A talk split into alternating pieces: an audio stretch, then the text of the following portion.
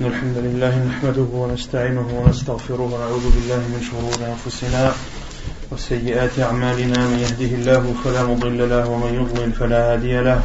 وأشهد أن لا إله إلا الله وحده لا شريك له. وأشهد أن محمدا عبده ورسوله. يا أيها الذين آمنوا اتقوا الله حق تقاته ولا تموتن إلا وأنتم مسلمون. يا أيها الناس اتقوا ربكم الذي خلقكم من نفس واحدة وخلق منها زوجها وبث منهما رجالا كثيرا ونساء واتقوا الله الذي تساءلون به والأرحام إن الله كان عليكم رقيبا. يا أيها الذين آمنوا اتقوا الله وقولوا قولا سديدا. يصلح لكم أعمالكم ويغفر لكم ذنوبكم ومن يطع الله ورسوله فقد فاز فوزا عظيما. أما بعد فإن خير الكلام كلام الله وخير الهدي هدي محمد صلى الله عليه وسلم وشر الأمور محدثاتها وكل محدثة بدعة وكل بدعة ضلالة وكل ضلالة في النار. أما بعد نحن نكون في du livre الوجيه في فقه السنة والكتاب العزيز La semaine dernière, on avait continué à expliquer le, le hadith de Jabir ibn Abdullah, anhu, rapporté dans, dans Muslim, rapporté par Muslim dans son Sahih, où Jabir ibn Abdullah radiallahu anhu rapporte et explique de façon détaillée le pèlerinage du prophète sallallahu alayhi wa sallam. Donc la semaine dernière, on avait continué à expliquer ce hadith, donc après que Jabir ibn Abdullah anhu et a informé ou a décrit comment est-ce que le prophète sallallahu alayhi wa sallam est sorti de Médine en passant par Dhul Hulayfa d'où il a fait d'où il a fait al-ihram. Et le wa sallam a fait cette talbiyah. Et les compagnons étaient autour de lui et se diriger vers la Mecque. Puis Jabir ibn Abdullah anhu a expliqué le, ce que le prophète sallallahu alayhi wa sallam a fait lorsqu'il est arrivé à la Mecque, comme on l'a vu la semaine dernière. La première chose qu'il a fait, c'est qu'il est, il s'est dirigé vers la Kaaba, a essuyé le, le coin de la pierre noire, et le prophète sallallahu alayhi wa sallam a fait, a fait le premier tawaf appelé par les savants Tawaf al-Qudum. Et le professeur sallam a accéléré le pas durant les trois premiers euh, tours et a marché de façon normale durant les quatre derniers, d'où un total de sept. Puis le professeur sallam s'est dirigé vers le maqam d'Ibrahim où il a récité le verset où Allah Azza wa dit min maqam Ibrahim musalla et ensuite le professeur sallam s'est positionné de telle sorte que le maqam d'Ibrahim se trouve entre lui et la Kaaba et le prophète a prié deux rak'at dans lesquels il a récité dans la première rak'at et dans la seconde ahad puis le prophète sallam s'est dirigé vers As-Safa et Al-Marwa pour faire les allées et venues et une fois arrivé proche de Safa, le prophète sallam a récité le verset où Allah subhanahu wa ta'ala dit Inna Safa wal Marwata min sha'airillah. On avait cité deux avis des savants. Certains savants disent qu'on se restreint à cette parole et d'autres savants qui ont dit qu'on doit réciter le verset dans sa totalité. Puis le sallam a commencé à As-Safa et monté sur le mont As-Safa, puis s'est dirigé vers la Qibla, a levé ses mains et a dit Allahu Akbar et le professeur sallam a dit l'invocation La ilaha illallah, wahdahu la sharika lah, lahu al-mulk wa lahu al-hamd wa huwa ala kulli shay'in qadir, La ilaha illallah wahdah, anjaza wa'dah, wa nasara 'abdah, wa hazama al-ahzab wahdah, wahdah. Puis le professeur sallam, après avoir récité cette, euh, ce rappel, après avoir prononcé ce rappel, il invoquait Allah azawajal et faisait ainsi trois fois de suite. Puis le professeur s'est dirigé vers Al-Marwa et a fait euh, des allées et venues qui étaient au nombre de sept. Le professeur lorsqu'il est arrivé sur Al-Marwa, a fait de même, s'est dirigé vers la Qibla, a levé ses mains et a dit Allahu Akbar, puis la ilaha illallah wahdahu la sharika lah, jusqu'à la fin du rappel, et invoqué sallallahu alayhi wa sallam.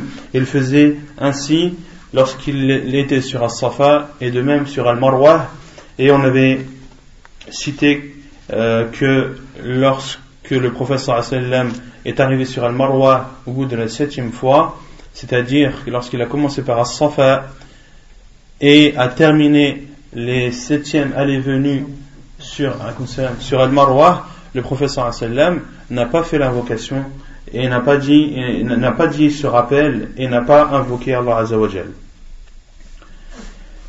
Et une fois le professeur sallam terminé c'est là où il s'est prononcé, où il s'est, adressé à ses compagnons anhum, il leur a dit que si je pouvais revenir en arrière, je n'aurais pas apporté avec moi ma bête à égorger et j'aurais fait de ceci une umrah. Et le professeur sallam a alors ordonné à ses compagnons anhum, à ceux qui n'avaient pas de hadi, de raser leur, de, de, de raccourcir leurs cheveux afin de sortir de leur état de sacralisation, afin de sortir de leur état de sacralisation.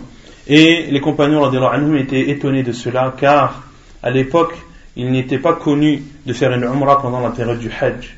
Et un compagnon a demandé au professeur est-ce que ceci est valable juste cette année ou jusqu'à la fin des temps? Et le professeur a répondu que ceci était valable jusqu'à la fin des temps. Et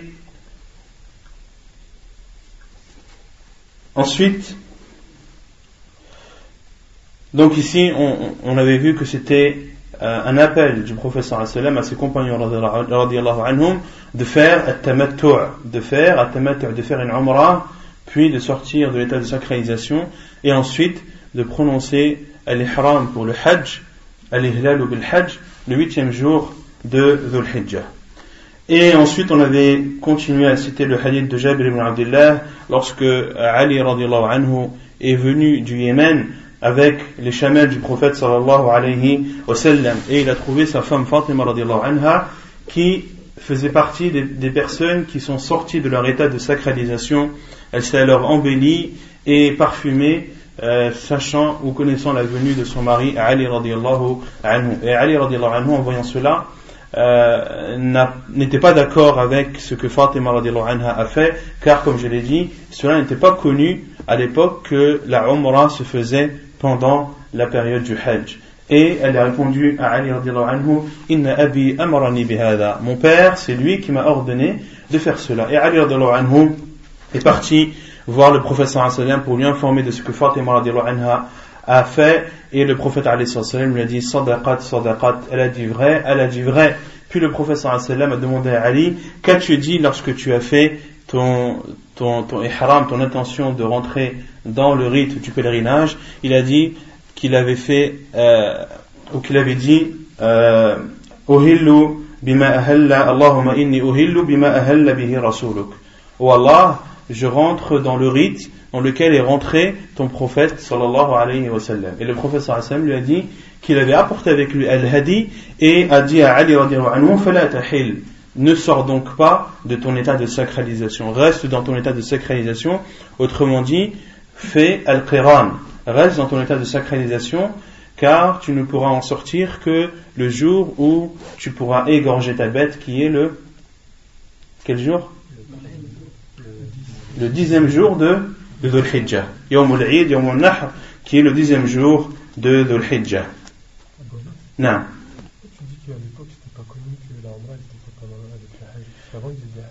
Bien sûr. Mais c'était pas Non, c'était pas. Il y avait, il y avait des, rites qui, étaient, qui, euh, comment dire, qui ressemblaient, beaucoup de rites qui ressemblaient, mais le pèlerinage était connu depuis l'époque d'Ibrahim.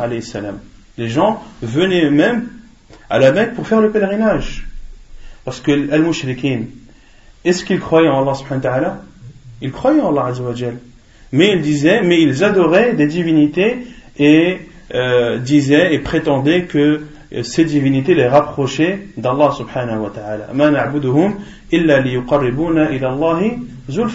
Nous ne les adorons, c'est-à-dire ce statut, que pour qu'elles nous rapprochent encore plus d'Allah subhanahu wa ta'ala. Mais Allah azawajal leur a répondu dans maintes et maintes versets, et ceci les a fait sortir de l'islam. Le fait de croire en la seigneurie d'Allah n'est pas suffisant pour devenir musulman, mais il faut, euh, comment dire, vouer son adoration à Allah Azzawajal et à Allah seul. Donc le pèlerinage était connu et Quraysh était des personnes riches, était une tribu riche. Pourquoi? Car les gens venaient de partout pour faire leur pèlerinage et ils profitaient, de cette occasion pour vendre et euh, pour faire du commerce. Donc, euh, et le total de chamelles qu'avait le professeur sallam et que celle que lui a apporté Ali anhu était au nombre de 100. Puis les compagnons anhum euh, ont tous euh, coupé leurs cheveux et sont sortis de leur état d'ihram, sauf le professeur sallam et les compagnons avec lui qui avaient leurs bêtes à égorger. Jusqu'au huitième jour de Dhul Hijjah, appelé Yawm At-Tarwiyah. On avait dit que les jours du Hajj, chacun, chaque jour avait, avait son surnom. On avait dit que Yawm At-Tarwiyah, c'était le jour de, le huitième jour de Dhul Hijjah. Car c'était, c'était ce jour-là que les gens préparaient leurs gourdes d'eau. Et on avait dit que le jour qui vient après, c'est le neuvième jour de Dhul Hijjah qui est Yawm Arafah. Puis le dixième jour de Dhul Hijjah qui est Yawm Al-Nahr. Puis le onzième jour de Dhul Hijjah qui est Yawm al-Qar, car les gens restent ce jour-là à Minan. Puis il y a le, onzième, le douzième jour qui est Yawm al-Far al-Awwal, al-Far qui veut dire le fait de partir, le fait de partir, c'est-à-dire c'est le premier jour dans lequel il est autorisé aux pèlerins de partir et de quitter Minan. Et il y a le treizième jour de Dhul Hijjah qui est Yawm al-Far al-Thani, qui est le deuxième jour dans lesquels il est autorisé à la personne de quitter Minan. Et le prophète sallam a fait, euh, plutôt ses compagnons ont alors fait euh, la talbiya du hajj. On fait alors al-ihlalu bil hajj. On fait l'intention de l'ihram pour le hajj et on dit la baik Allahumma bi hajja. Sauf le prophète sallam et ceux qui étaient avec lui car ils sont restés en état de, de sacralisation. Puis le prophète a prié à Minan, la prière de Dhuhr, la prière de l'Asr, la prière du Maghrib, la prière du Isha et la prière du Fajr. Il a prié chaque prière à son heure, mais en raccourcissant les prières de quatre rak'at. En raccourcissant les prières de quatre rak'at. Puis le prophète sallam est resté, après avoir prié le Fajr, jusqu'au lever du soleil, puis s'est dirigé vers euh, Arafah. Puis s'est dirigé vers Arafat, mais avant, le professeur sallam a, demandé qu'on lui euh, monte une tente à, à Namira, qu'on lui monte une tente à Namira. Et le professeur sallam s'est alors dirigé vers Namira.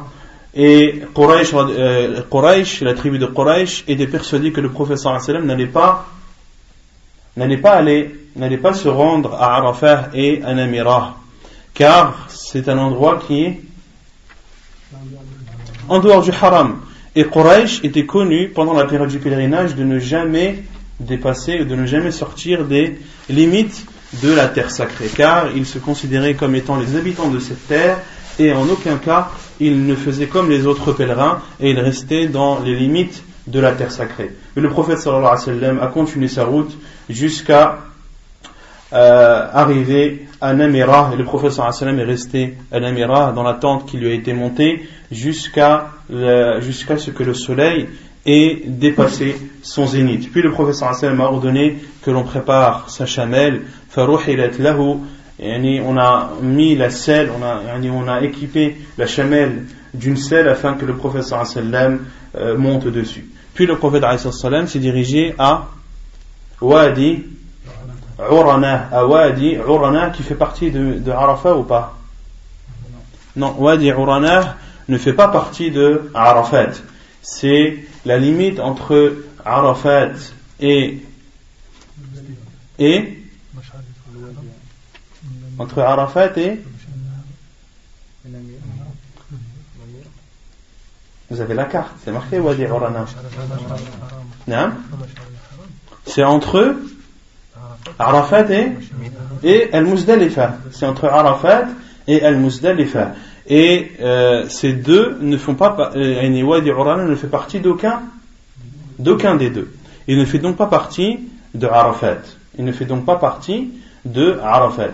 Et c'est à cet endroit que le prophète a fait son discours de Hajj al-Wada', le discours connu chez les savants comme étant le discours du pèlerinage d'adieu le dernier pèlerinage que le prophète sallallahu alayhi wa, wa sallam a fait. Et c'est là où il s'est adressé à ses compagnons anhum en commençant à leur dire que leur sang était sacré que euh, leur argent était sacré comme, comme le, caractère sacré de ce jour qui est le jour de, de dans ce mois sacré qui est le mois de de Hijjah et dans cette terre sacrée qui est la terre de la Mecque.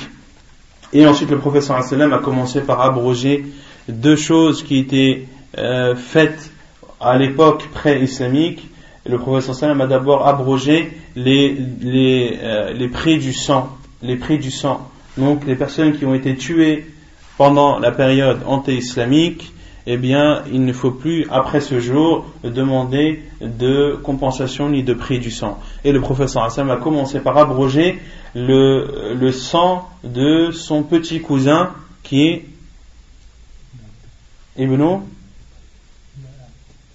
Ibn Rabi'a Ibn Ibn al-Harith Ibn Abdul Muttalib. On avait dit que c'était le petit cousin du prophète sallallahu alayhi wa sallam. Abdul Muttalib qui est le grand-père du professeur sallam, son fils étant Al-Harith, qui est donc l'oncle du professeur sallam, et celui qui a été tué, c'est Ibn Rabi'a. Ibn Rabi'a, Ibn al-Harith. Donc c'est le fils de Rabi'a, et Rabi'a est le fils de Al-Harith. Donc, l'enfant qui a été tué est bien le petit cousin du prophète sallallahu alayhi wa, alayhi wa sallam, et le professeur sallam a fait cela pour montrer l'exemple et euh, après avoir instauré cela, le professeur Hassan a commencé par lui et par les personnes qui font partie de sa famille. Et le professeur Hassan a dit qu'Ibn Rabi'a a été tué, euh, a été tué euh, par euh,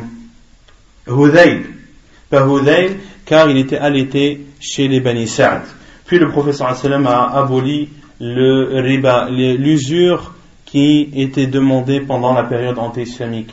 Car pendant la période anti-islamique, les, euh, les polythéistes ou les gens se mettaient d'accord sur un prêt et sur euh, l'intérêt qu'allait percevoir l'emprunteur, l'emprunteur, qu'allait percevoir l'emprunteur, celui qui prêtait l'argent. Ils se mettaient d'accord.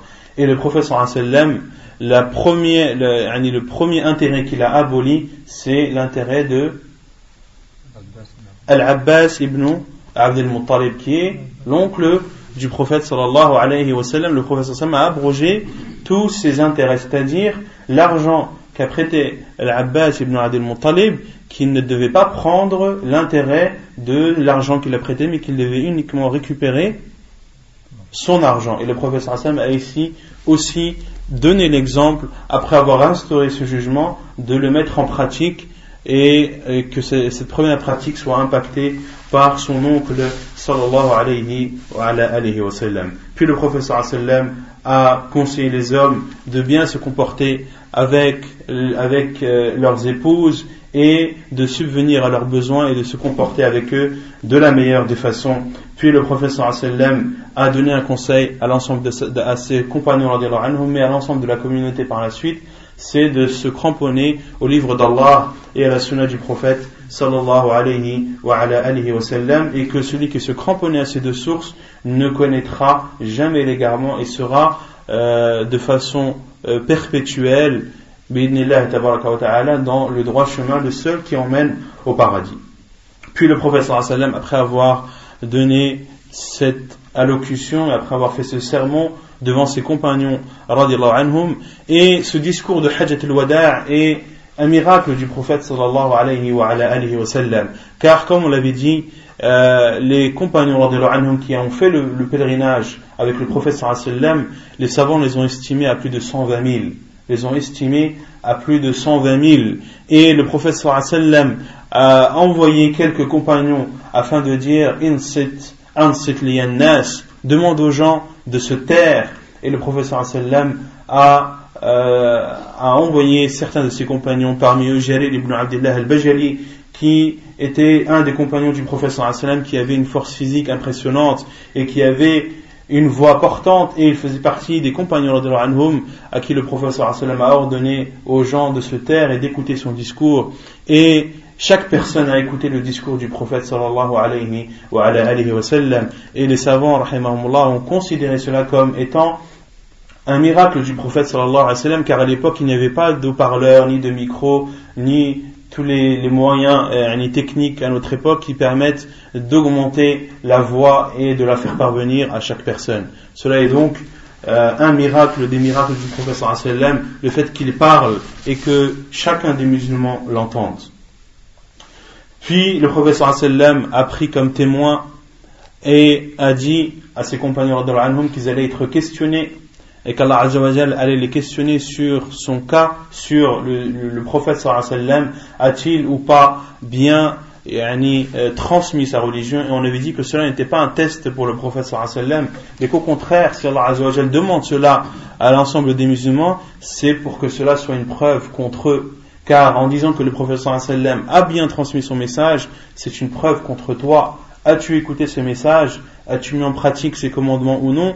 Là sera euh, le but de, cela et, que ce soit une preuve contre toi. Quant au prophète sallam, il a transmis son message de la meilleure des façons et Allah en est le premier témoin. Puis le prophète sallam a prié à Dhuhr, à Wadi puis a prié de suite après Al-Asr. Il a donc fait euh, la prière de Dhuhr et la prière de l'Asr en les rassemblant et en les raccourcissant. Puis le professeur sallam s'est dirigé vers Al-Mawqif. Al-Mawqif qui est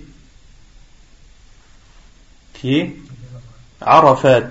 Qui est Arafat. Al-Mawqif qui est Arafat.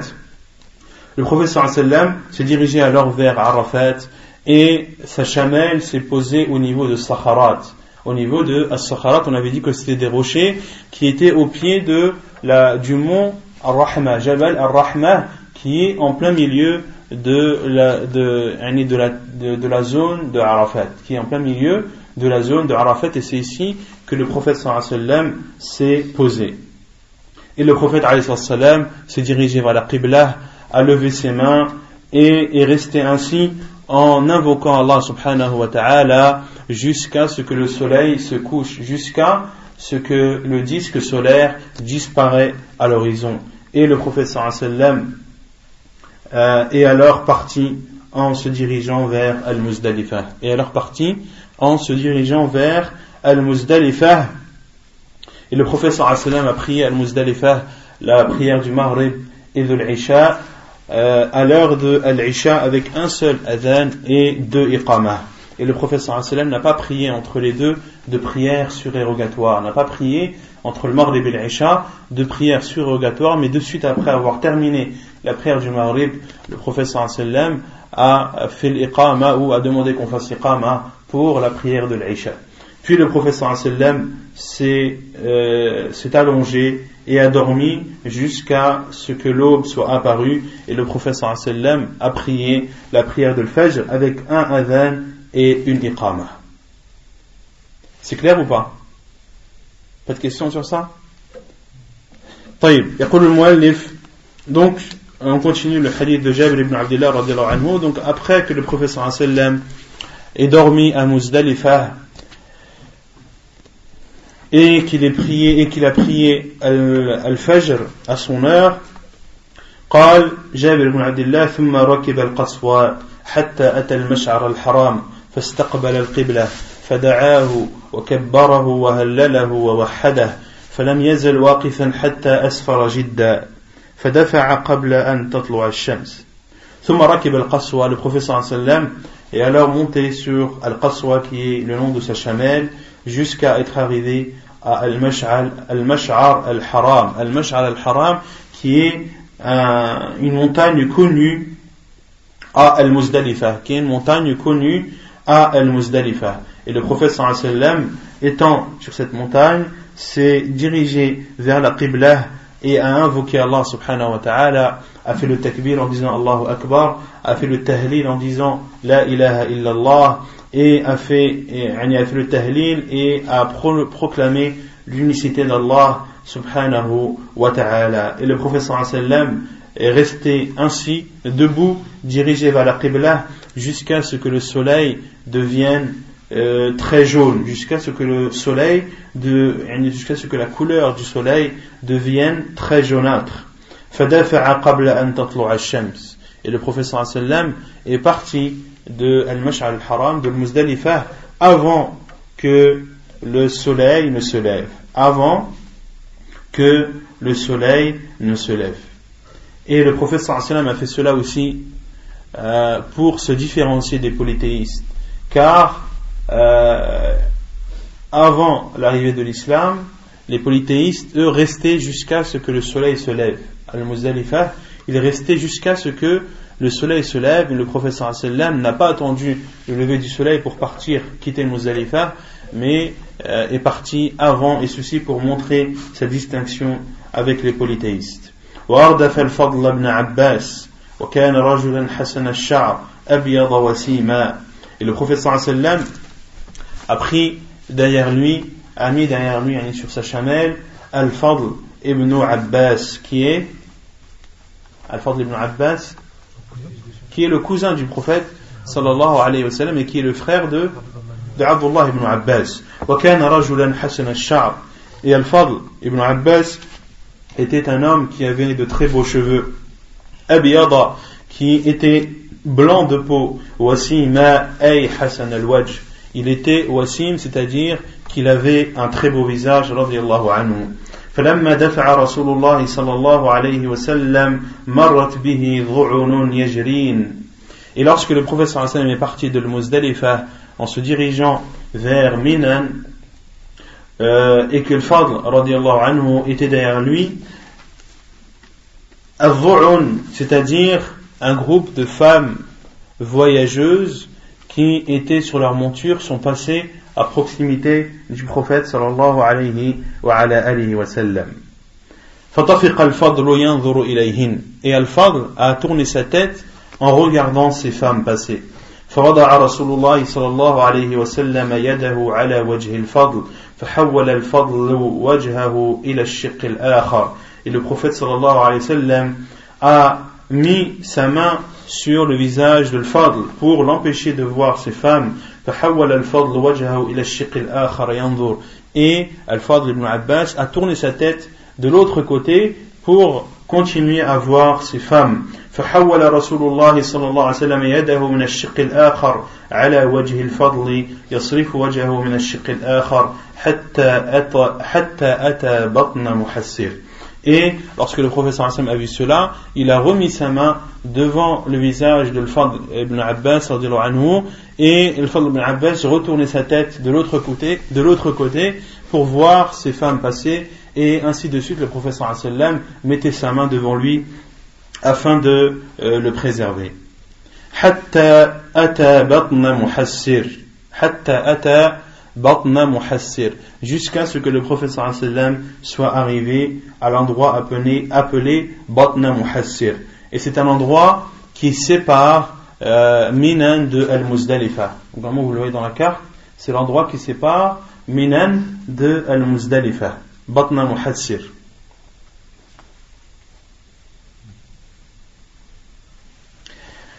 فحرك قليلا et ici, arrivé à cet endroit, le professeur a alors accéléré le pas. Le professeur a plutôt accéléré euh, son allure et a, fait en sorte que sa chamelle euh, accélère le pas à cet endroit. Et il appelé Batna Muhassir car c'est un endroit, il y a plusieurs explications.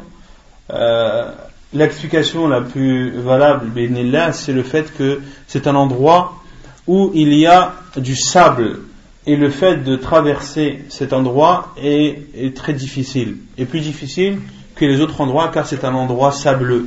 Et donc les gens trouvent ou éprouvent de la difficulté à traverser cet endroit, d'où le, le, fait que le professeur sallam ait accéléré son allure arrivé à cet endroit. Et d'autres savants ont dit que c'est à cet endroit que Allah Azzawajal a exterminé les éléphants de Abraha. Les éléphants de Abraha qui étaient euh, sur la route pour aller euh, détruire la Kaaba. Et Allah subhanahu wa leur a envoyé des oiseaux qui les ont euh, attaqués avec des pierres d'argile et lorsque les pierres atterrissaient sur ces éléphants qui étaient énormes eh bien, il tombait raide mort. Et certains savants ont dit que c'est à cet endroit-là que les éléphants ont été tués. Et c'est pour cela que le prophète sallam a accéléré le pas. Et ainsi est le musulman lorsqu'il arrive ou lorsqu'il s'approche d'endroits où des châtiments ont été faits auparavant, où des peuples ont été châtiés, alors il faut accélérer le pas et éviter ces endroits. Il faut accélérer le pas et éviter ces endroits. ثم سلك الطريق الوسطى التي تخرج على الجمرة الكبرى. Puis le prophète sallam a pris un chemin qui euh, traverse Minan en plein milieu et c'est un endroit qui emmène directement à la grande stèle, à Al-Jamratu Al-Kubra. Et cet endroit, à notre époque, est appelé Tariq al-Jamarat. C'est la route de Al-Jamarat qui est connue à notre époque. حتى أتى الجمرة التي عند الشجرة فرماها بسبع حصيات يكبر مع كل حصاة منها حصى, حصى الخذ Et ensuite, le prophète sallam s'est dirigé vers la stèle, c'est-à-dire la grande stèle qui était à proximité d'un arbre. Et le prophète sallam a alors lapidé cette stèle de cinq pierres et il faisait un takbir à chaque fois qu'il lançait euh, une pierre sur cette stèle et les pierres étaient d'une taille des pierres utilisées euh, minha hasal et al khadh c'est le lance-pierre. Al khadfu c'est le lance-pierre. Al khadfu c'est le lance-pierre. Et donc c'était une pierre qui avait la taille des pierres généralement utilisées euh, dans les lance-pierres et al khadf le professeur a interdit d'utiliser le lance-pierre dans plusieurs hadiths et le professeur Hassan a dit qu'elle ne tue pas de, de bêtes, qu'elle n'est pas efficace, que le lance-pierre n'est pas efficace pour chasser, mais que le lance-pierre n'a pour conséquence que de crever un œil ou de casser une dent. De crever un œil ou de casser une dent. Donc d'utiliser un lance-pierre n'est pas autorisé en islam. Et les savants ont dit, pour donner une estimation de la taille des pierres qui doivent être utilisées lors de la lapidation des stèles, ils disent que c'est une pierre qui doit être plus grande que un pois chiche et plus petit qu'une fève. Plus grand qu'un pois et plus petit qu'une fève. Rama min batni wadi et le prophète sallam a lancé euh, les pierres dans le creux de la vallée. Car à l'époque, au niveau de Al-Jamratul Aqaba, il y avait une montagne. Au niveau de la grande stèle, il y avait une montagne qui a été détruite euh, à notre époque lorsque les travaux ont été faits autour de Minan. Lorsque les travaux ont été faits autour de Jamarat, l'État saoudien a détruit cette montagne. Mais à l'époque, il y avait une montagne et le professeur n'a pas lancé, n'a pas lapidé la stèle de cette montagne, c'est-à-dire d'un endroit élevé, mais à lancer euh, au pied de cette montagne. Al-Jamarat, non, il n'est pas sur la carte. Al-Jamarat, euh, Al-Jamarat sont proches de la Mecque. Al-Jamarat sont proches de la Mecque. C'est du côté proche de la Mecque. Et quand vous avez la carte, c'est le côté euh, ouest de Minan. C'est à l'ouest de Minan. Non.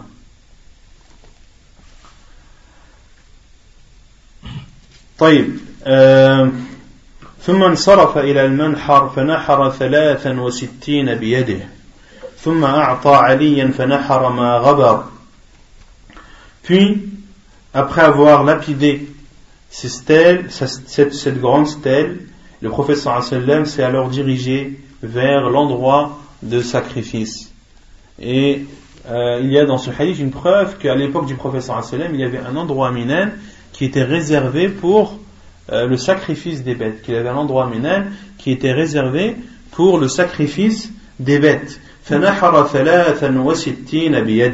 le prophète sallam a sacrifié 63 euh, chamelles de ses propres mains sallallahu alayhi wa ala alihi wa sallam. Et le prophète sallam a fait cela pour se rabaisser devant Allah azza wa car le fait de sacrifier une bête c'est une adoration pour Allah subhanahu wa ta'ala. Comme Allah azza wa jalla le dit, لن ينال الله لحومها ولا دماؤها ولكن يناله التقوى منكم. يعني il ne parvient à Allah ni les viandes, ni la viande, ni le sang de ces bêtes, mais provient ou arrive chez Allah subhanahu wa ta'ala la piété de votre part. La piété de votre part. Donc le fait d'égorger et de sacrifier une bête, c'est le fait de sacrifier qui est euh, un, une adoration euh, envers Allah subhanahu wa ta'ala. Et ce n'est pas le fait de manger, ce n'est pas le plus important. Le plus important, c'est d'égorger une bête, de sacrifier une bête pour Allah subhanahu wa ta'ala. Et en connaissant cette sagesse, beaucoup de gens font, font, font des erreurs en disant euh, je préfère euh, envoyer de l'argent dans mon pays d'origine, euh, dans les pays musulmans, afin qu'on égorge là-bas ma bête et qu'on distribue la viande là-bas. cela est meilleur pour moi que de sacrifier cette bête ici, sachant qu'ici les gens ne sont pas nécessités. C'est faux.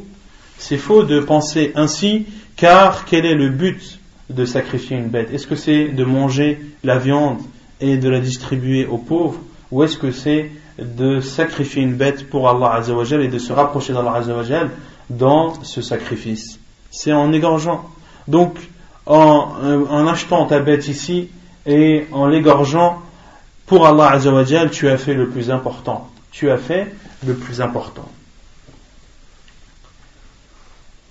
Et le prophète sallallahu alayhi wa sallam a alors égorgé 63 chamelles de ses propres mains sallallahu alayhi wa, alayhi wa sallam. Puis a donné à Ali radiallahu anhu, puis le prophète sallallahu alayhi sallam a donné a donné yani, le, le couteau à Ali radiallahu anhu afin qu'il égorge le reste. Le reste qui était de de de 37 de 37 chamelles, car on avait dit que le total était de, de 100 chamelles. Le professeur sallam, euh, en ayant égorgé 63, Ali lui, a égorgé euh, le reste qui était en nombre de 37.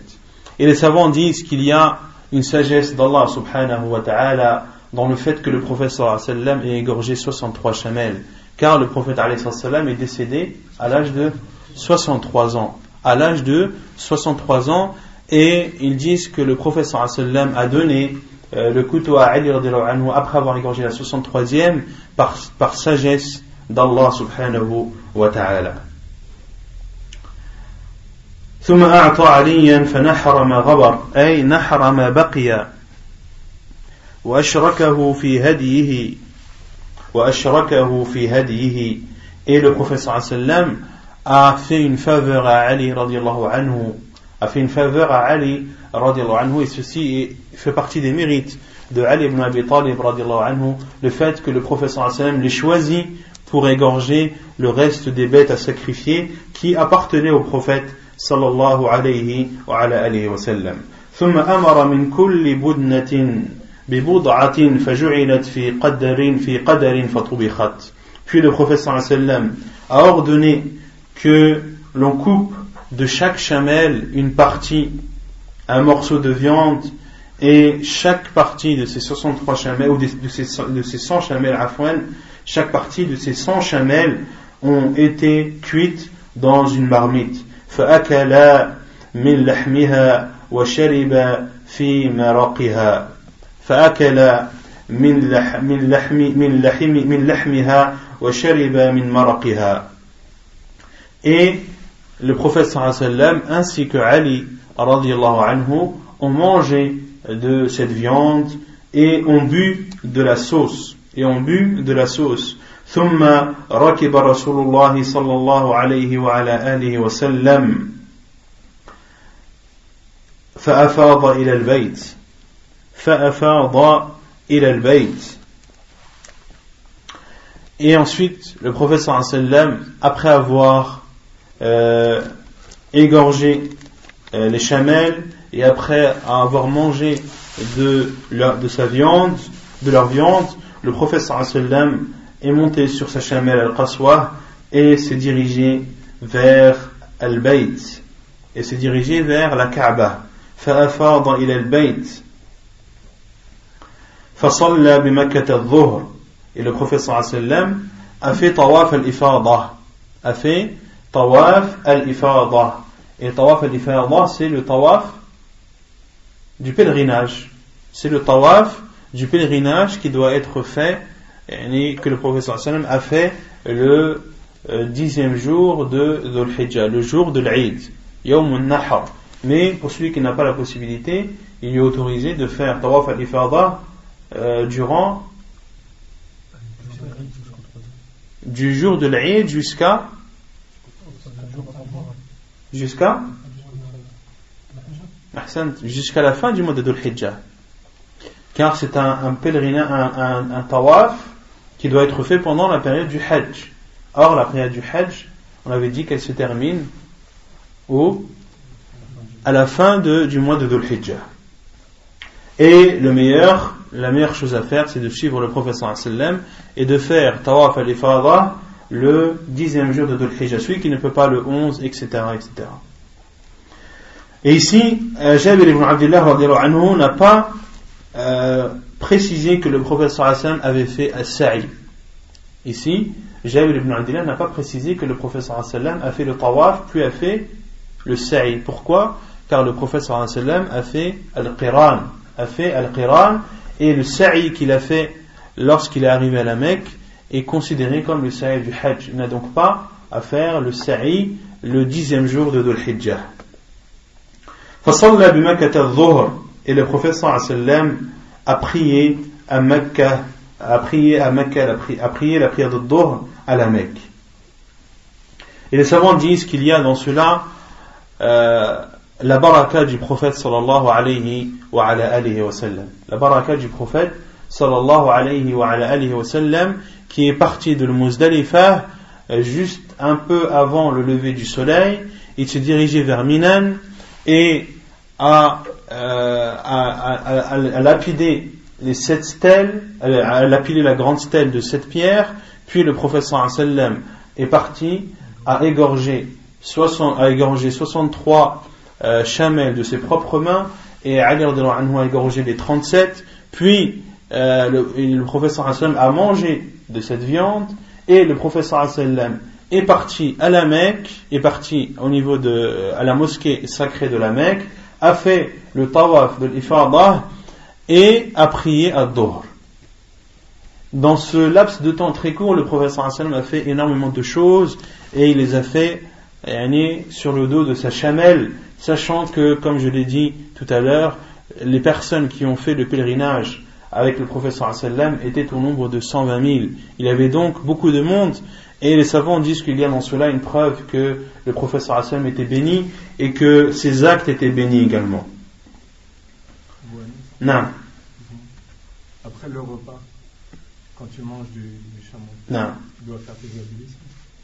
Non, tu dois faire tes ablutions. Après avoir mangé. On considère qu'il les a fait. Bien sûr, parce qu'ici, le hadith de Jabir ibn Abdullah, il ne cite pas tout dans les détails.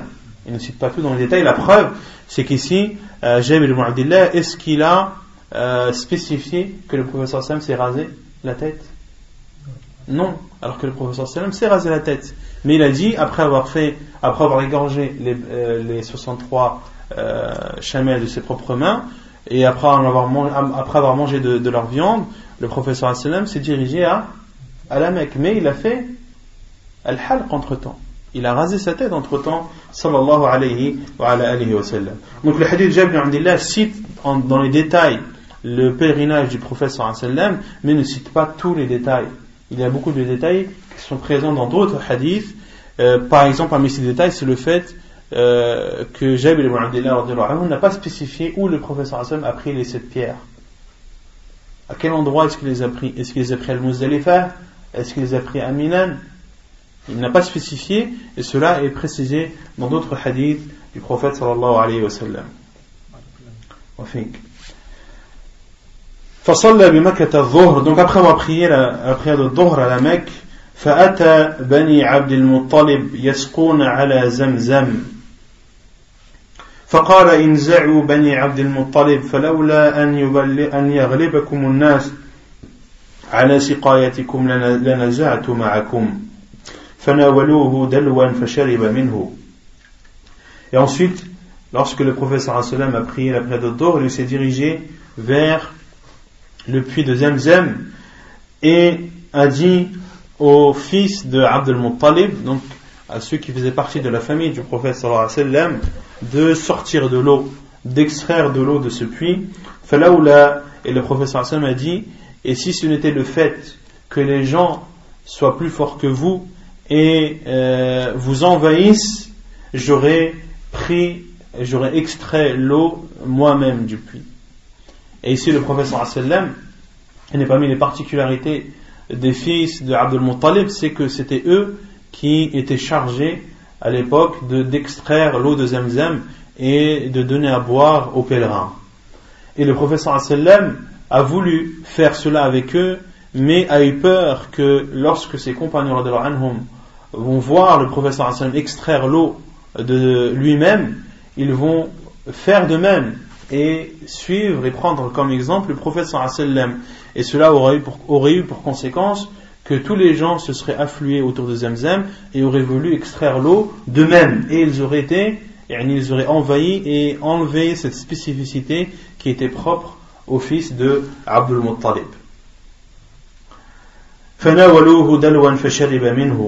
Et ils lui ont alors tendu un récipient d'eau et le professeur sallam a bu de Zamzam. قال الإمام النووي رحمه الله في شرح صحيح مسلم وهو حديث عظيم مشتمل على جمل من الفوائد ونفائس من مهمات القواعد قال القاضي قد تكلم الناس على ما فيه من الفقه وأكثروا وصنف فيه أبو بكر بن المنذر جزءا كبيرا وخرج فيه من الفقه مئة ونيفا وخمسين نوعا ولو ولو تقضي لزيد على هذا القدر قريب منه. انتهى. Donc l'imam Nawawi a dit dans son explication de Sahih Muslim après avoir cité ce hadith Et c'est un hadith immense qui englobe beaucoup de morale et beaucoup de choses à retenir. Et il contient également des règles très importantes de la religion. Et al-Qadi, a dit, et beaucoup de gens ont parlé et ont expliqué et ont décrit ce que ce hadith contenait comme jurisprudence et ont ont, ont, insisté dans cela. Les savants ont insisté dans leur explication du hadith de Jabir ibn Abdullah anhu et Abu Bakr ibn al-Munzir euh, a même écrit un livre complet sur l'explication du hadith de Jabir ibn Abdullah et a sorti comme jurisprudence plus de 150 points. Et s'il avait voulu et insisté, il aurait sorti euh, le double de cela. Il aurait. Donc c'est un hadith qui est immense et que les savants ont beaucoup expliqué. Et Sheikh Al-Albani a expliqué le hadith de euh, Jabir ibn Abdullah et a basé son livre Manasikul Hajj wal Umrah sur ce hadith de Jabir ibn Abdullah anhu et il a un livre appelé Hajjatul Nabi sallallahu alayhi wa sallam kama rawaha Jabir. Il a un livre appelé Le pèlerinage du professeur sallam comme l'a rapporté Jabir ibn Abdullah et c'est un livre très important car Sheikh Al-Bani rapporte dans ce livre l'ensemble des versions de ce hadith et met entre parenthèses les ajouts qu'il y a dans les autres versions et en lisant ce livre de Sheikh Al-Albani, on lit en une seule fois le hadith de Jabir ibn Abdullah en prenant en compte l'ensemble des versions rapportées dans autre que euh, le Sahih de l'imam muslim, des versions authentiques bien sûr, euh, authentifiées par Sheikh Al-Albani, Donc c'est clair ou pas? C'est clair pour le hadith de Jabir? Il n'y a plus d'ambiguïté? Donc pour récapituler, le professeur sallam a fait, est parti de, de, Médine, Al-Muzdalifa, à Dhul il a fait euh, Al-Ihram, il a fait la Talbiya pour le Hajj et Umrah, et le professeur sallam est parti. Arrivé à la Mecque, il a fait le Tawaf autour de la Kaaba, puis a fait le Sa'i, Puis le sallam a ordonné à ses compagnons de sortir de leur état de sacralisation.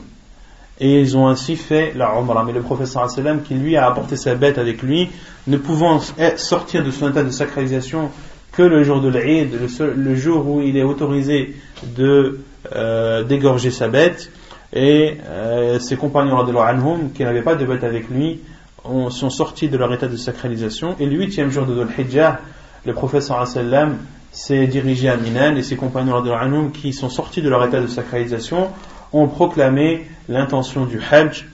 Et le sallam s'est dirigé à Minan a prié Al-Dhuhr, Al-Asr, Al-Maghrib, Al-Isha et Al-Fajr. Chacune à, à son heure en raccourcissant. Puis le sallam après que le soleil se soit levé, le neuvième jour, s'est dirigé vers Namira et resté à Namira jusqu'à euh, ce que le soleil dépasse son zénith. Puis le professeur s'est dirigé à Wadi Urana, s'est dirigé à Wadi Urana où il a fait son discours d'adieu, son discours d'adieu sallallahu alayhi wa ala alihi wa sallam. Puis il a prié à Dhuhr et al-Asr en les rassemblant et en les, raccourcissant puis le professeur s'est dirigé à Arafat, au pied de Jabal al-Rahmah, ou appelé aussi Jabal Arafah, et est resté ainsi debout, dirigé vers la Qibla en levant ses mains, et est resté ainsi en invoquant Allah subhanahu wa ta'ala. Et ceci jusqu'à ce que le soleil se couche, jusqu'à ce que le disque, solaire disparaissent à l'horizon. Puis le professeur s'est dirigé à Al-Muzdalifa où il a prié Al-Maghrib et Al-Isha, s'est endormi jusqu'à l'heure du Fajr où il s'est réveillé, il a prié l'heure de Fajr avec un adan et une. Et ensuite le prophète sallallahu alayhi wa sallam s'est dirigé à Al-Mash'al al-Haram où il est resté en se dirigeant vers la Qibla, en levant ses mains sallallahu alayhi wa sallam et en invoquant Allah azza wa jusqu'à ce que le soleil devienne très jaune. Juste avant le lever du soleil, le professeur sallam s'est dirigé à Minan et arrivé à Batn al-Muhassir, le professeur sallam a accéléré l'allure et arrivé à, la grande stèle en traversant Minan par la route centrale, le professeur sallam a lapidé la grande stèle de sept pierres qui sont, dont la taille est celle utilisée dans les lance-pierres, qui est plus grande qu'un pois chiche et plus petite qu'une fève. Et ensuite, le professeur sallam a égorgé ses 63 chamelles de ses propres mains et a mangé de leur viande. Puis le professeur sallam s'est dirigé à la mosquée sacrée de la Mecque, a fait son tawaf de l'ifada, a prié la prière de Dohr à la Mecque, puis le professeur sallam a bu de l'eau de Zemzem. Donc ça c'est euh, le hadith de Jabir ibn Abdullah anhu, euh, qui s'arrête ici, il ne cite pas la suite des rites du pèlerinage du professeur sallam, à savoir que le professeur sallam est retourné ensuite à Minan et euh, le lendemain, après le zénith, le professeur sallam a lapidé chacune des trois stèles de cette pierre euh, et on verra, inshallah, les détails de cela par la suite. Il a raccourci non. Le professeur sallam était voyageur. Il habitait où le professeur sallam À Médine. Donc en se rendant à la Mecque, le professeur sallam était voyageur. Donc il a prié à Dohr, deux rak'at également. نعم. طيب يقول المؤلف الحج عبادة من العبادات نعم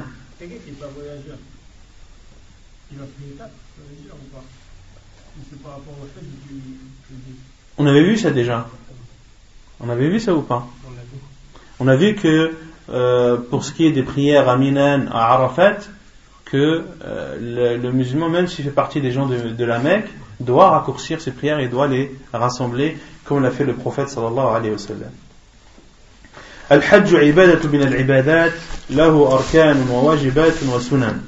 Donc l'auteur dit le chapitre du pèlerinage est une adoration parmi les adorations qui comportent des piliers, des obligations et des choses recommandées.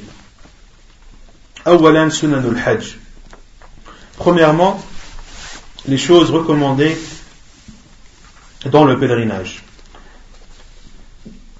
Et donc, la première, le premier chapitre que, le premier sous-chapitre que traite l'auteur, c'est les choses recommandées à faire ou les actes recommandés à faire concernant l'ihram, concernant l'ihram, qui est l'état de sacralisation. Première chose à faire, c'est le grand lavage au moment de l'ihram. Les hadiths Zayd ibn Thabit أنه رأى النبي صلى الله عليه وسلم تجرد لإهلاله واغتسل حديث صحيح رواه الترمذي Donc de faire al-ghusl est recommandé lorsque la personne entre en état d'ihram, avant que la personne n'entre en état d'ihram. Et la preuve, c'est le hadith de Zayd ibn Thabit, radiallahu anhu. Qui est Zayd ibn Thabit?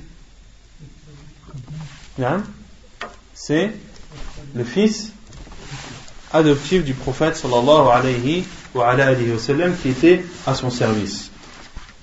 Et Zayd ibn Thabit était un compagnon qui était très apprécié du prophète sallallahu alayhi wa, alayhi wa sallam. Et il y a beaucoup de choses que euh, l'on déduit euh, ou qu'on peut retenir de Zayd ibn Thabit euh, et de sa relation avec le prophète sallallahu alayhi wa, alayhi wa sallam. Et euh, le prophète sallallahu alayhi wa sallam, lorsque Zayd ibn Thabit, lorsque son oncle et son père sont venus euh, pour euh, le récupérer, le professeur sallam a dit à Zayd ibn Thabit qui, est-il? Qui est lui? Il a dit c'est mon oncle. Et lui, c'est mon père. Et le professeur sallam a dit et moi qui je suis Tu es l'envoyé d'Allah. Et le professeur sallam lui a donné le choix, lui a dit reste avec celui que tu veux. Reste avec celui que tu veux. Et Zayd ibn Thabit a choisi de rester avec le prophète sallallahu alayhi wa, sallam. Et le prophète sallam, depuis ce jour, l'a considéré comme son fils adoptif. Et le prophète a dit euh, Il hérite de moi et j'hérite de lui. Mais cela a été abrogé par euh, la parole d'Allah Azzawajal où il dit Ud'uhum li abaihim huwa aqsatu Allah. Appelez-les par les noms de leur père. Car après que le professeur sallam l'ait adopté, les compagnons anhum appelés, ou Zayd ibn Thabit anhu était appelé Zayd ibn Muhammad. Zayd ibn Muhammad. Et Allah Azzawajal a abrogé cela dans son verset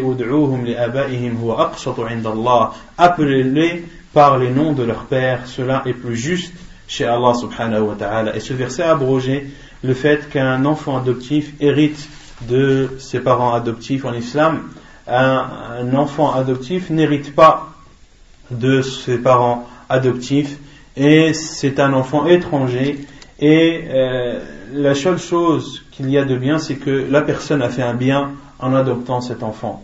Un musulman qui adopte un enfant a fait un bien envers cet enfant et espère une grande récompense euh, auprès d'Allah subhanahu wa ta'ala. Donc Zayd ibn Thabit anhu dit qu'il a vu le prophète sallallahu alayhi wa sallam il a vu le prophète sallallahu alayhi wa enlever ses vêtements et mettre euh, les rida et al-izar. Il a vu le wa sallam enlever ses vêtements et mettre al-rida et al-izar qui sont les deux étoffes. Al-izar qui est l'étoffe inférieure et al-rida qui est l'étoffe supérieure.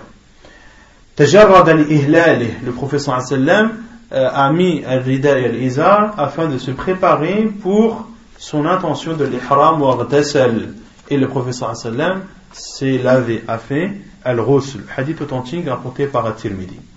On en déduit donc qu'il est préférable pour celui qui veut entrer en état d'ihram de faire euh, le grand lavage. La deuxième chose qui est recommandée, c'est de se parfumer, de parfumer son corps avant l'état de sacralisation. Les hadiths Aisha قالت كنت أطيب رسول الله صلى الله عليه وسلم لإحرامه حين يحرم ولحله قبل أن يطوف بالبيت حديث متفق عليه Donc l'auteur dit de se parfumer le corps avant l'état de sacralisation. De se parfumer le corps de se parfumer euh, les cheveux, la barbe, les mains, le cou, etc. Mais de ne pas parfumer les vêtements de l'ihram, de ne pas parfumer les vêtements de l'ihram. La seule chose qui est autorisée de parfumer, c'est ton corps. Même si l'odeur reste après ton état de sacralisation. Même si l'odeur reste après l'état de sacralisation, tant que tu as parfumé ton corps, cela euh, n'est pas un mal. Par contre, si tu as parfumé tes vêtements, il faut les changer. Kuntu, et la preuve, c'est le hadith de Aïcha qui dit que je parfumais le prophète sallallahu alayhi wa sallam pour son ihram, au moment où il allait faire, euh, où il allait entrer dans son état de sacralisation.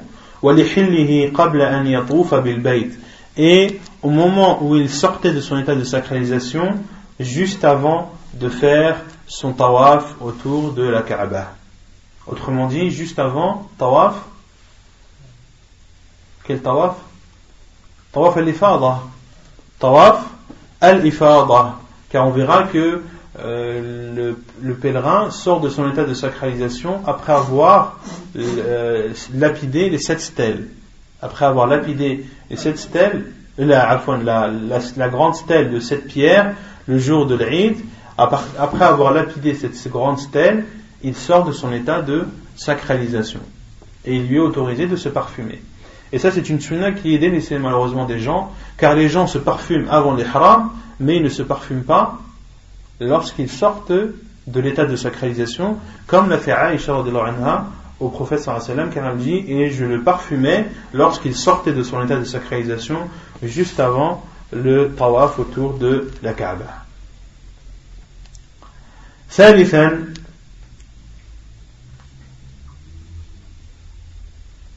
أن يحرم في إزار ورداء أبيضين أن يحرم في إزار ورداء أبيضين Donc la troisième chose qu'il est recommandé aux pèlerins, c'est d'entrer dans son état de sacralisation en portant un izar et un rida de couleur blanche. لحديث ابن عباس رضي الله عنه قال انطلق النبي صلى الله عليه وسلم من المدينة بعدما ترجل وادهن ولبس إزاره ورداءه هو وأصحابه حديث صحيح رواه البخاري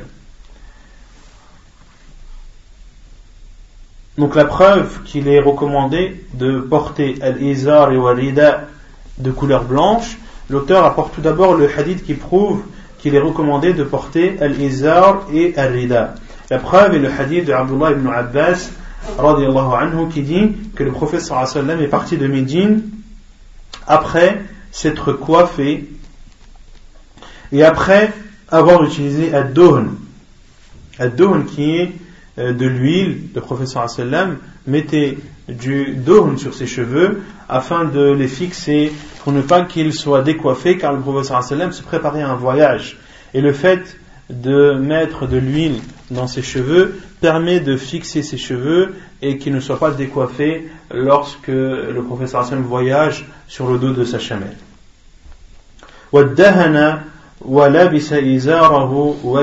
At-tarajjul, c'est le fait de se coiffer les cheveux. At-tarajjul, c'est le fait de se coiffer les cheveux. Pour cela que le hadith du professeur sallam naha anit tarajjuli illa ribban. Naha anit tarajjuli illa ribban. Il a interdit de se coiffer sauf un jour sur deux il a interdit de se coiffer sauf un jour sur deux donc cela est propre aux femmes euh, aux hommes à qu'il est déconseillé à l'homme de se coiffer tous les jours. Et le professeur Hassan a porté son izar et son rida, lui et ses compagnons, radiallahu anhum. Hadith authentique rapporté par Al-Bukhari. Donc là, la preuve que le professeur Hassan et ses compagnons ont, ont porté al-rida et al-izar. وأما استحباب كونهما أبيضين فلحديث ابن عباس أن رسول الله صلى الله عليه وسلم قال البسوا من ثيابكم البياض فإنها من خير ثيابكم وكفنوا فيها موتاكم حديث سبق وهو حديث صحيح Et concernant le caractère préférentiel de la couleur blanche pour Al-Rida et Al-Izar, ou pour Al-Izar et Al-Rida, c'est le hadith de Abdullah ibn Abbas anhu, qui dit que le prophète a dit portez euh, des vêtements de couleur blanche. Portez des vêtements de couleur blanche.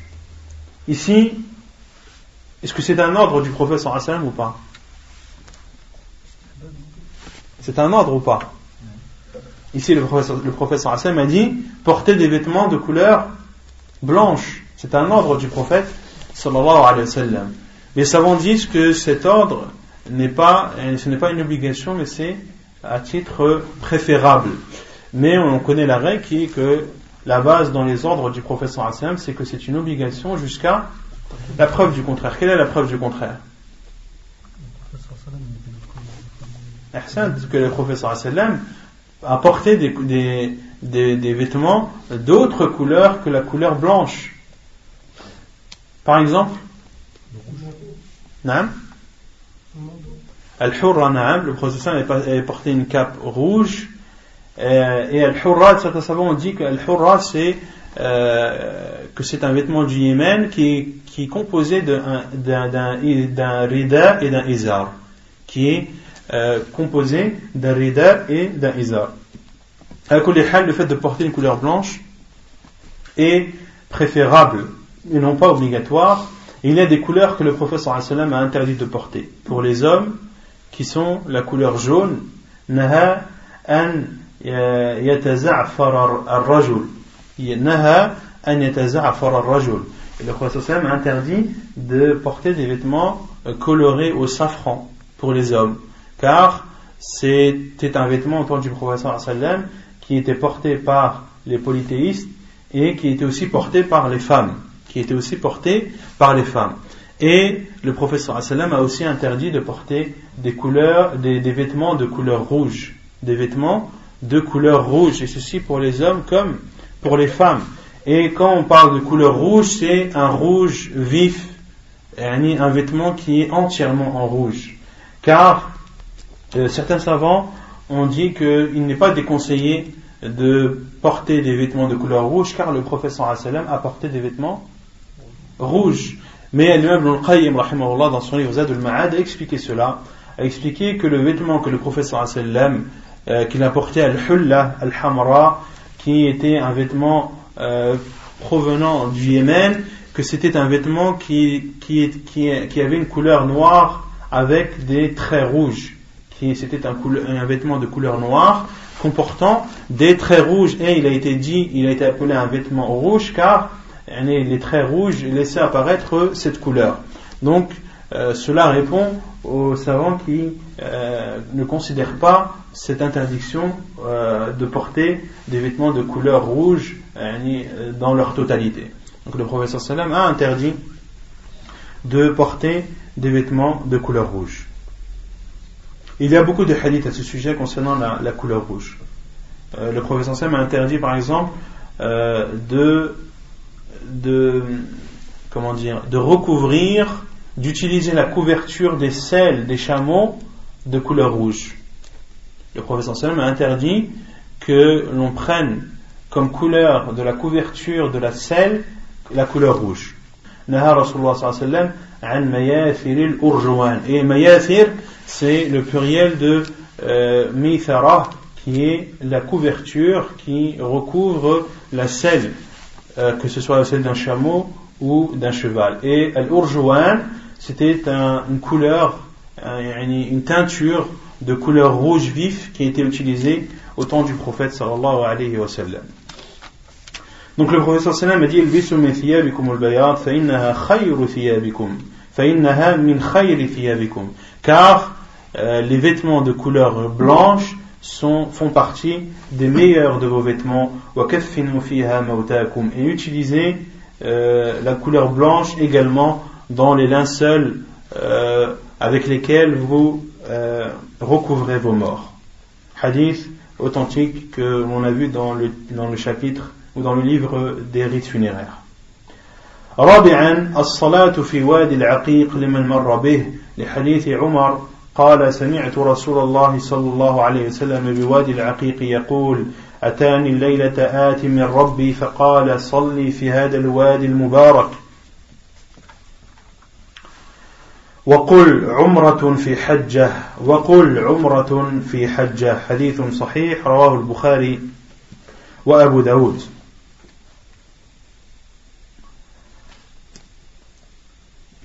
Donc la quatrième chose qu'il a recommandé à celui qui, avant d'entrer en état d'ihram, c'est pour celui qui part de Médine et qui a pour miqat, quel miqat?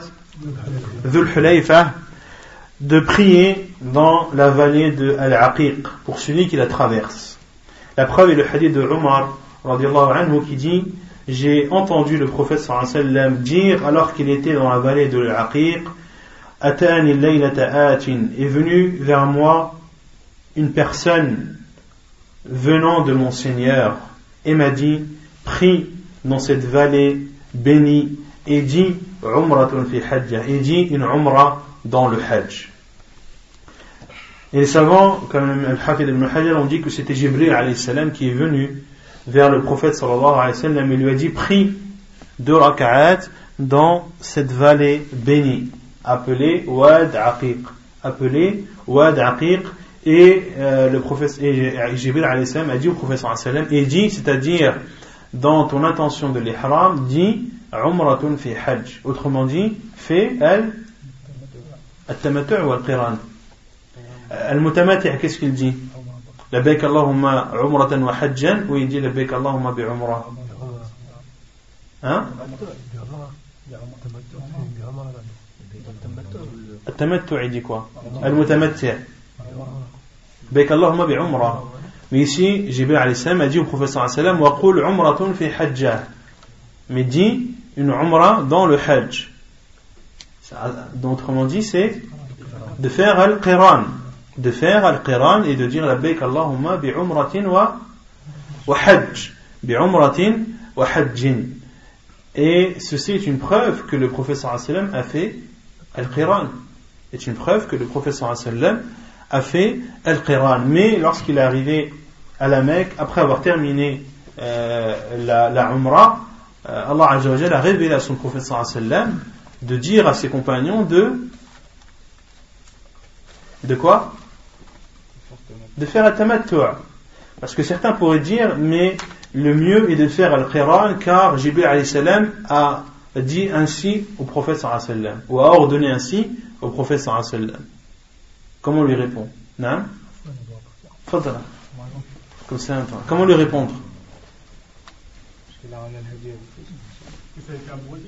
Non, que par la suite, le professeur sallam lui-même a dit à, à, ses compagnons de faire at-tamattu'. Donc cela est une preuve que at-tamattu' est meilleur que al-qiran. Euh,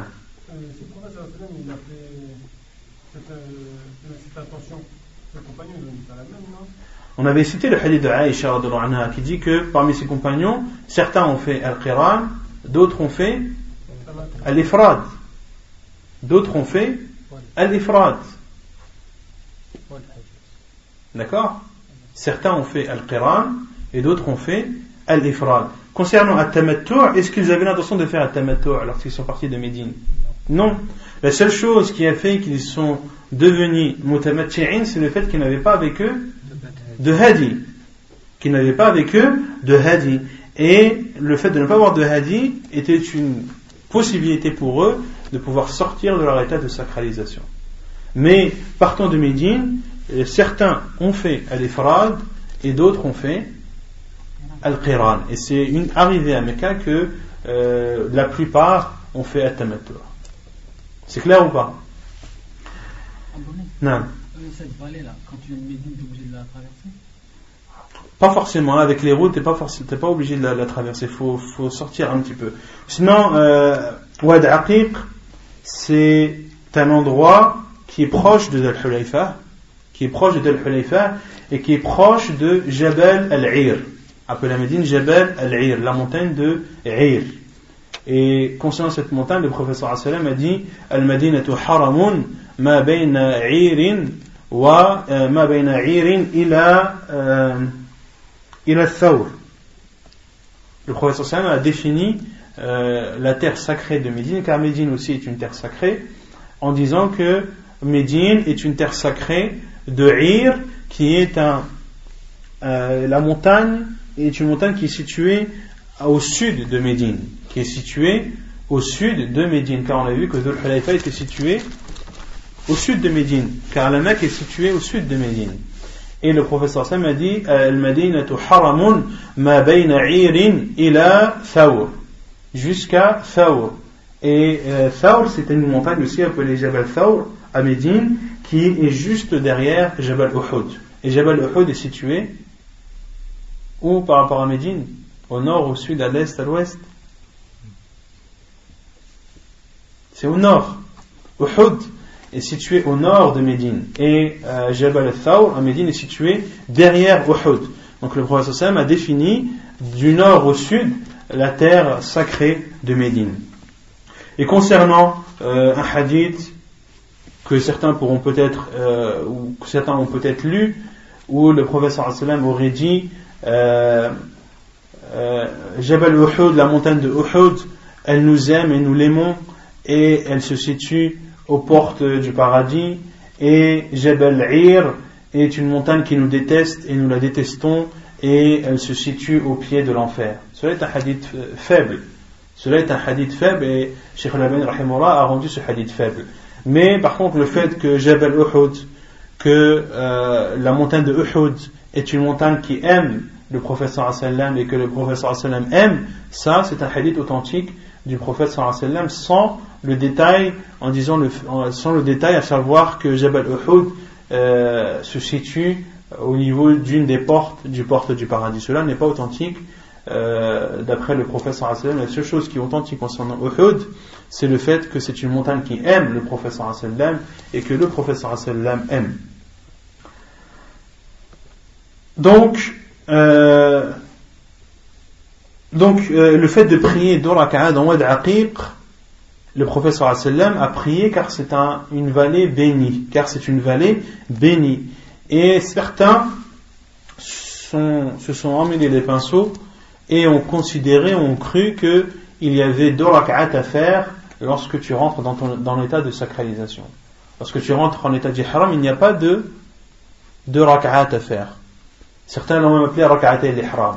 Certains les appellent même les deux rak'at de l'ihram. C'est-à-dire à chaque fois que tu fais l'ihram, de prier deux rak'at. Non, il n'y a pas de rak'at, de deux rak'at qui sont liés à l'ihram le professeur sallam a prié à Wad Aqiq car Jibril salam lui a ordonné ainsi et lui a informé que c'était un endroit béni. C'est pour cela que le professeur sallam a prié à Wad Aqiq et c'est pour cela aussi que le professeur sallam est resté et a dormi à Wad Aqiq pour deux raisons. La première, parce que c'est un endroit béni et la seconde, parce que le professeur sallam attendait l'ensemble des compagnons afin qu'ils partent tous ensemble, afin qu'ils partent tous ensemble, car les compagnons du professeur sallam qui étaient à Médine ou aux alentours ont entendu que le professeur sallam allait faire son pèlerinage et ont tous euh, accouru vers Médine pour aller faire leur pèlerinage en compagnie du prophète sallallahu alayhi wa sallam. Non. Il n'y a pas de de sourate bien précise à, à réciter dans, dans ce rakat. خامسا رفع الصوت بالتلبية لحديث السائب بن خلاد قال قال رسول الله صلى الله عليه وسلم أتاني جبريل فأمرني أن آمر أصحابي أن يرفعوا أصواتهم بالإهلال أو التلبية حديث صحيح رواه الترمذي وأبو داود بن ماجه والنسائي Ce qui est conseillé également recommandé de faire au niveau de l'ihram. Donc là, c'est après, après être dans son état de sacralisation, d'élever la voix dans la talbiyah, d'élever la voix en prononçant la talbiyah. Et la preuve est le hadith de As-Sa'ib ibn Khalad qui dit, le professeur a dit, Jibril est venu à moi et m'a ordonné d'ordonner à mes compagnons d'élever leur voix durant ou pendant al-ihlal ou al-talbiyah. Et al-ihlal n'est autre que al-talbiyah. Al-ihlal n'est autre que al-talbiyah. Et al-ihlal en arabe signifie al-idhar. Al-ihlal en arabe signifie al-idhar qui veut dire le fait de montrer quelque chose, d'exposer quelque chose. C'est pour cela que al-hilal, que la lune est appelée hilal, que la lune est appelée hilal, car c'est un astre qui est vu et, et, et exposé euh, aux gens euh, la nuit. Non. Et euh, le fait de faire talbiya tous ensemble Non, sans talbiya, c'est chacun l'a fait à voix haute. Chacun l'a fait à voix haute. Et si le fait que chacun la dise à voix haute de son côté, eh bien que derrière cela euh, est engendré le fait que leurs voix sont comme une seule, tant qu'ils n'ont pas fait cela volontairement, ce n'est pas un mal. Mais de faire la talbiya tous ensemble, ou bien que l'un dise et que tout le monde répète, ou que certains disent la moitié, d'autres disent l'autre moitié et que chacun répète, cela n'a pas été apporté dans la sunna du prophète sallallahu alayhi wa sallam, et chacun fait cette albiya selon ses capacités, selon, euh, la, selon la voix qu'il a, selon, selon son état de fatigue ou non. نعم. لبيك اللهم لبيك لبيك لا شريك لك لبيك إن الحمد والنعمة لك والملك لا شريك لك. على تلبية كرونا في دون الحديث جابر عبد الله لتلبية جيب خفاة صلى الله عليه وسلم لبيك اللهم لبيك لبيك لا شريك لك لبيك إن الحمد والنعمة لك والملك لا شريك لك. من يا aussi d'autres formules apportées par les compagnons de l'Anoum et on verra inshallah cela dans le chapitre de la talbiya ولذلك كان أصحاب رسول الله صلى الله عليه وسلم يصرخون بها صراخا. وقال أبو حازم كان أصحاب رسول الله صلى الله عليه وسلم إذا حرموا لم يبلغوا الروحاء حتى تبح أصواتهم. حديث صحيح الإسناد كما في كتاب مناسك الحج للشيخ الألباني رحمه الله. Et c'est pour cela que les compagnons du prophète sallam criaient de toute leur force pendant la talbiyah. Et Abu Hazim a dit, les compagnons du prophète sallam lorsqu'ils entraient en état de sacralisation, c'est-à-dire à Médine, ils n'arrivaient à Ar-Rawha qu'après que leur voix se soit enrouée. Qu'après que leur voix se soit enrouée. Et Ar-Rawha, c'est un endroit qui est situé entre la Mecque et Médine. C'est un endroit qui est situé entre la Mecque et Médine. Donc c'est un hadith authentique euh, qu'a authentifié Sheikh Al-Albani dans son livre Manasik al-Hajj wa al-Umrah. سادسا التحميد والتسبيح والتكبير قبل الإهلال لحديث أنس قال صلى رسول الله صلى الله عليه وسلم ونحن بالمدينة الظهر أربعا والعصر بذي الحليفة ركعتين ثم بات بها حتى أصبح ثم ركب حتى استوت به على البيداء حمد الله وسبح وكبر ثم أهل بحج وعمرة حديث صحيح رواه البخاري وأبو داود Ce qu'il est recommandé également, avant la talbiyah, de faire le tahmid, le tasbih et le takbir. Dire Alhamdulillah, subhanallah, wallahu akbar, et ceci, qabla al-ihlal, yani qabla al-talbiyah. La preuve, c'est le hadith de Anas ibn Malik anhu, qui dit, le prophète sallallahu alayhi wa sallam a prié, et nous étions en sa compagnie, à dhuhr 4 raka'at à Médine, et il a prié al-asr à Dhul Hulayfa, deux rak'at, puis a dormi là-bas, c'est-à-dire a dormi à Dhul Hulayfa jusqu'au matin. Et il a monté il, a, il est monté sur sa chamelle al-Qaswa jusqu'à ce qu'elle soit dans un terrain euh, euh, droit Hamid Allah le professeur Sam a alors fait Alhamd a dit Alhamdulillah wa Subhanallah Wallahu Akbar puis a prononcé sa talbiya pour l'ihram et a dit la Allahumma bihajjin wa umrah ou bi umratin wa hajj. Puis le prophète sallam a fait son l'ihlal bil-ihram et est rentré en état de sacralisation en ayant l'intention de faire le, la umrah et le hajj en même temps. Hadith authentique rapporté par Al-Bukhari et Abu Daoud. سابعا الإهلال مستقبل القبلة La septième chose qui est conseillé avant euh, l'état de sacralisation, c'est le fait de se diriger en direction de la Qibla. لحديث نافع قال كان ابن عمر إذا صلى بالغداة بذي الحليفة أمر براحلته فرحلت ثم ركب فإذا استوت به استقبل القبلة قائما ثم يلبي وزعم أن رسول الله صلى الله عليه وسلم فعل ذلك. وزعم أن رسول الله صلى الله عليه وسلم فعل ذلك. Donc, le fait de prononcer la talbiya ou le fait de, prononcer son intention d'entrer en état de sacralisation dirigé vers la Qibla et le hadith de Nafi' qui dit que Abdullah ibn Umar Nafi' qui était au service de Abdullah ibn Umar. Nafi' qui était au service de Abdullah ibn Umar radiallahu anhu. Et quelle est la chaîne de transmission qui est appelée chez les savants du hadith la chaîne de transmission en or. Malik ibn Anas. An Nafi an Abdullah ibn Umar. La chaîne de transmission en or chez les savants du hadith, c'est un hadith rapporté par l'imam Malik, qu'il a lui-même rapporté de Nafi' qu'il a lui-même rapporté de Abdullah ibn Umar. Autrement dit, l'imam Malik faisait partie des des tabi' tabi'in l'imam Malik faisait partie des tabi' tabi'in et il a eu l'occasion de rencontrer Nafi' euh, radiallahu anhu qui lui lui rapportait directement de Abdullah ibn Umar. Et c'est une chaîne de transmission qui est dorée qui est en or car l'imam Malik rahimahullah est le grand imam euh, un des grands imams de l'islam ainsi que Nafi' et ainsi que Abdullah ibn Omar qui fait partie des meilleurs compagnons du prophète sallallahu alayhi wa sallam. Donc Nafi' rapporte que Abdullah ibn Omar a prié lorsqu'il priait la prière de Dhuhr à Adul Hulayfa au Miqat Amara bi rahilatihi il ordonnait ou il demandait que l'on prépare euh, que l'on prépare sa chamelle et une fois que sa chamelle soit préparée faruhilat ay ما معنى رحلت نعم؟, نعم؟ ما معنى رحلت أي جعل عليها الرحل. سيكوا الرحل